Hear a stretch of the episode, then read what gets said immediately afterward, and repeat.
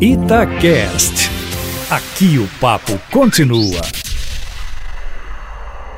Pois é, Kátia, parece que o presidente Bolsonaro exagera e perde tempo com esses ataques dia sim, dia não à imprensa de modo geral, mas especialmente contra a Folha de São Paulo, as organizações Globo e agora também contra o Estado de São Paulo e sua repórter Vera Magalhães, a jornalista que revelou a existência de dois vídeos e outras peças de propaganda convocando o pessoal que apoia o governo para uma manifestação de rua no dia 15 de março, mas uma teoria de que, na verdade, ao agir assim, ele estaria seguindo a cartilha do teórico norte-americano Steve Bannon, que recomenda, assim como fez com o presidente Trump há quatro anos, que seja criado um fato novo a cada 24 horas, como forma de se manter na mídia e de forçar a mobilização de sua tropa de choque. Aí os 30%, ou pouco menos ou pouco mais, dos eleitores que o apoiam.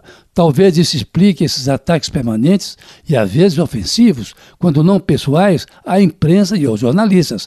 Mas ontem, durante a live que mais uma vez ele produziu, o presidente parece ter cometido alguns equívocos. Primeiro, ele disse que os vídeos usados por Vera Magalhães para mostrar que ele está patrocinando a mobilização são de 2015 e não de agora. Ou seja, ela teria manipulado esses vídeos e emendou para mandar a jornalista tomar vergonha na cara, recebendo uma resposta no mesmo tom, o que não é bom para um presidente da República.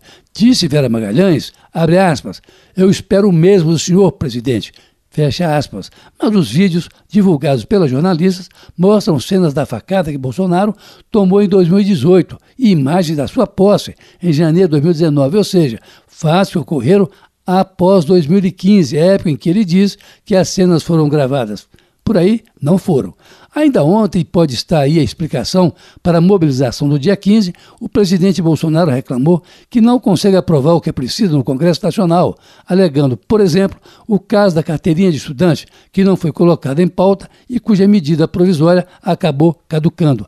Ora, com uma queixa tão explícita ansi ao Congresso, é evidente que o presidente não está gostando dessa dissintonia entre o executivo e o legislativo.